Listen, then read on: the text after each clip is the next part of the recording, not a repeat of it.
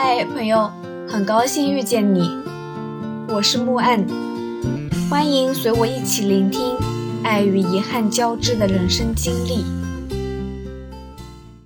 一睁眼已经是日上三竿了，好在客栈的早餐时间还没过，我们洗漱完去用餐。低头喝粥的时候，耳畔传来水煮蛋磕碰桌沿的轻响，又听见有人朝我们打招呼。抬头一看。是昨天同车的一对情侣，神采奕奕，一改昨日形象。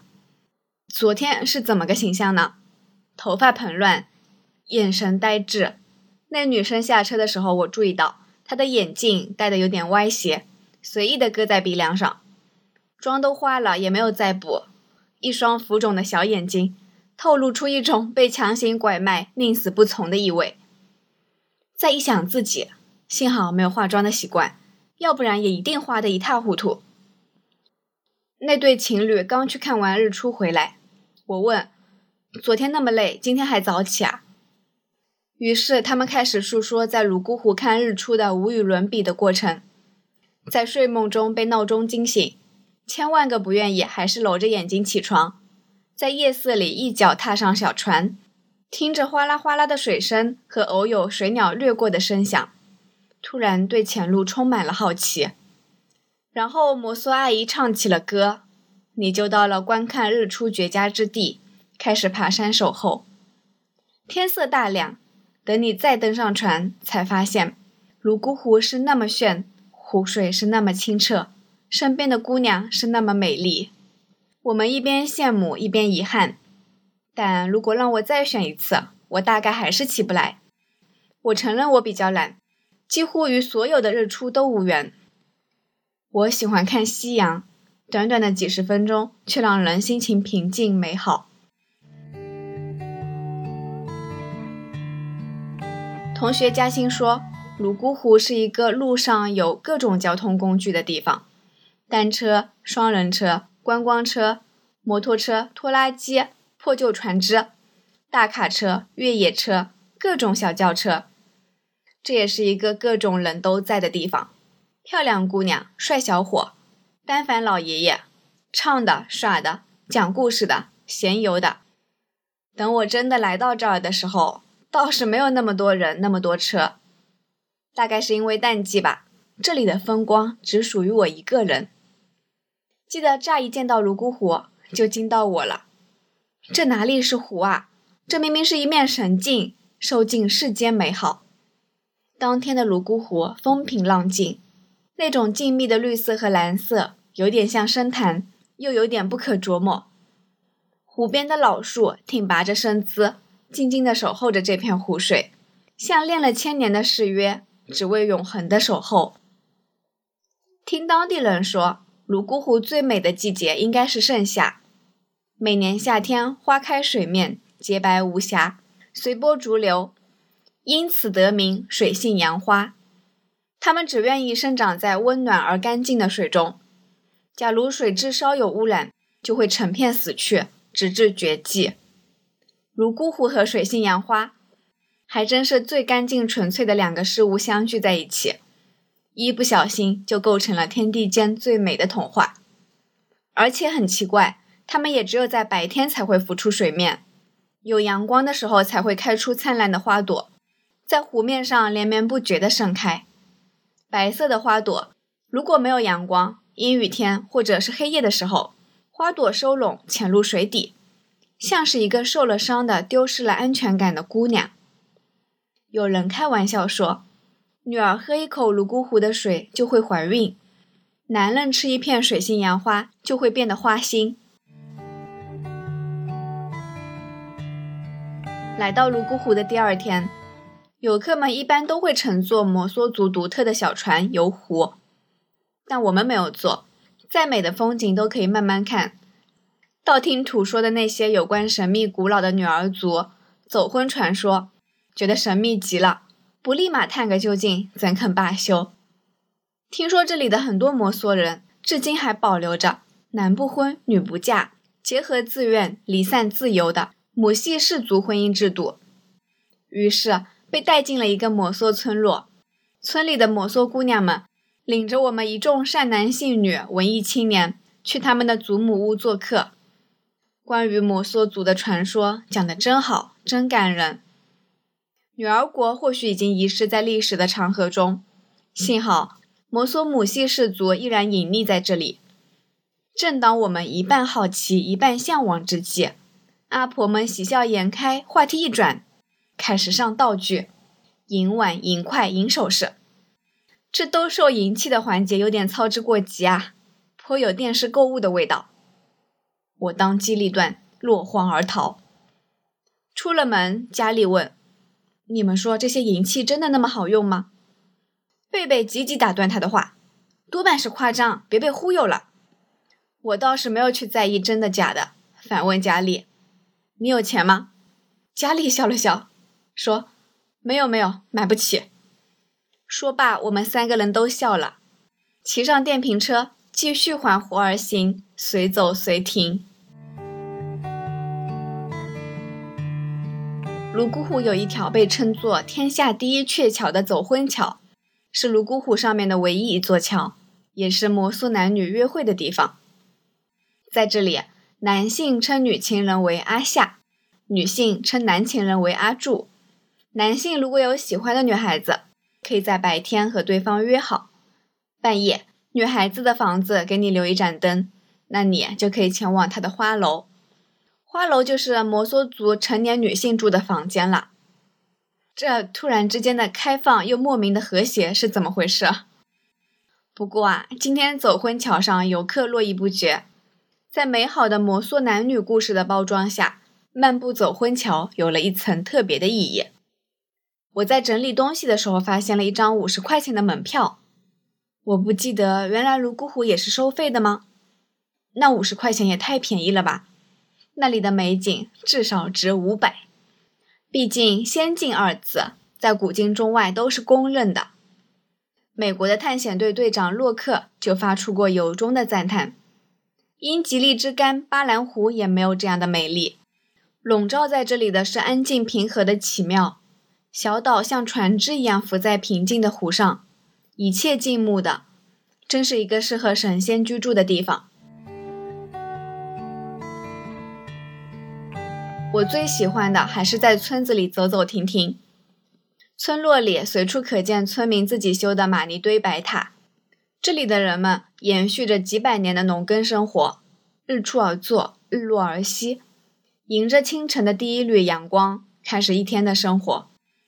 乡间的野草，新鲜的马蹄印，天边漂浮的柔软白云，性情温良、摇着尾巴的大黑狗，一切都是那么美好。村子的半山腰有一座寺庙——德庆林寺。达祖村人信仰藏传佛教和东巴教，两教并存，和谐共处。在德庆林寺，可以俯瞰整个达祖村，依山傍水的小村庄，黑瓦土墙。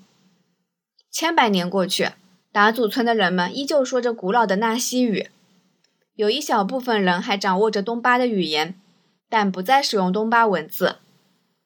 东巴文字很神奇，它是有着比甲骨文还要原始的文字形态，被誉为是文字的活化石。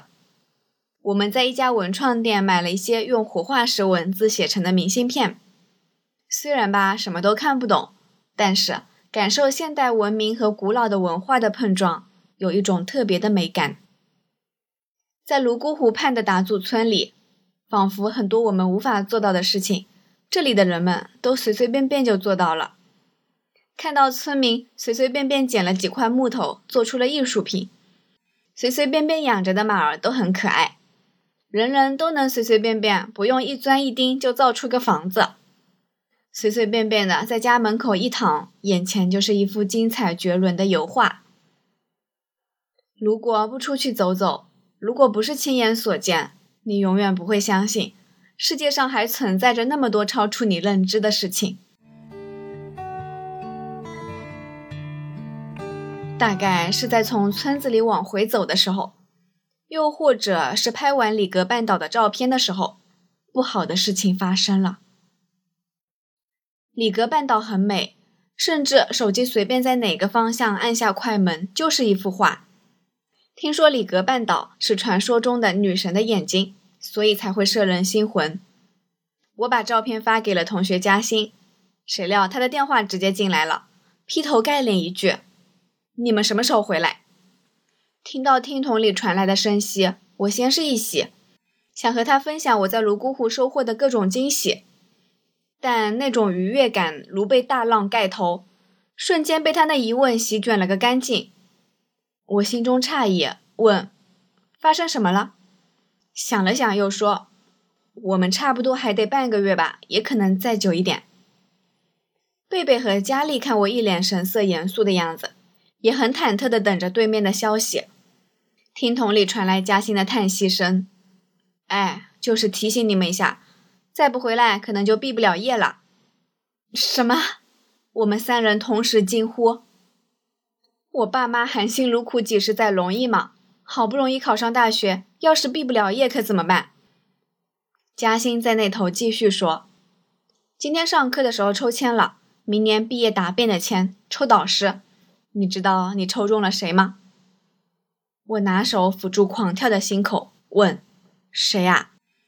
嘉欣回：“菊爱老师。”我的头有点懵，反复深呼吸几次之后才开口：“什么意思啊？你别诓我，我怎么没有听说今天抽签呢？那么多导师，为什么偏偏我抽中他呢？”菊爱老师是我们全系出了名的认真难搞，本部最严格、最有责任心的老师。抽中谁都不能抽中他，稍不小心就等着挂科延迟毕业吧。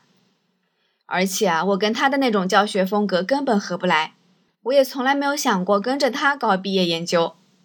毕竟，只有班上最优秀、最有前途的学生才配得上这位导师，而我一个学渣，还总是旷课，偷偷跑到千里之外看山看水，就是不看书。我一脸惆怅，嘉欣在话筒那头狂笑，我就知道肯定是被他给耍了。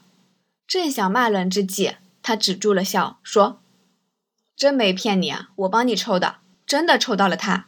我很抱歉，但是无能为力，你好自为之吧。”天哪，我听到这话真的是要哭了。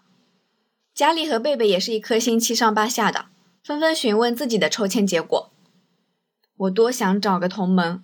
想听到他们也抽中了绝爱老师的消息，只可惜事与愿违。无精打采挂断电话，一屁股在泸沽湖畔坐下，内心五味杂陈。谁知嘉欣的电话又来了，我想不出还能有什么更坏的消息，语气平静。结果这回是个好消息，说是年级第一，总是拿一等奖学金的学霸同学。主动提议要和我交换导师，问我愿不愿意。天哪，居然还有这样的好事！我的心情如同过山车，也不管话筒那边的他看不看得到，疯狂点头。后来我和学霸同学纷纷如愿，我在和我志趣相投的导师的带领下，获得了优秀毕业论文的荣誉。学霸同学则成功申请到了香港的大学读研。一番折腾下来，我重又喜笑颜开。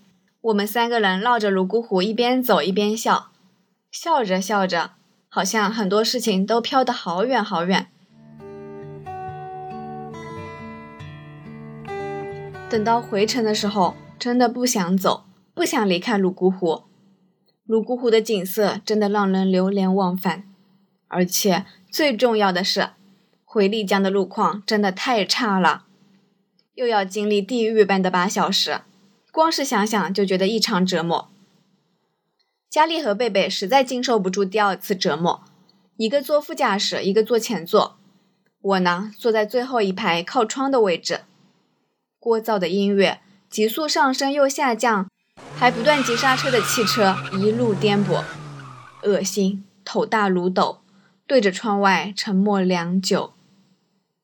记得泸沽湖回丽江的路上，我还大哭了一场。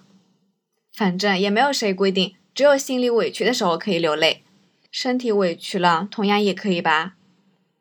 哭完以后，又蹦蹦跳跳继续接下来的旅程。因为我说，只要心是欢愉的，身体怎么劳累都可以。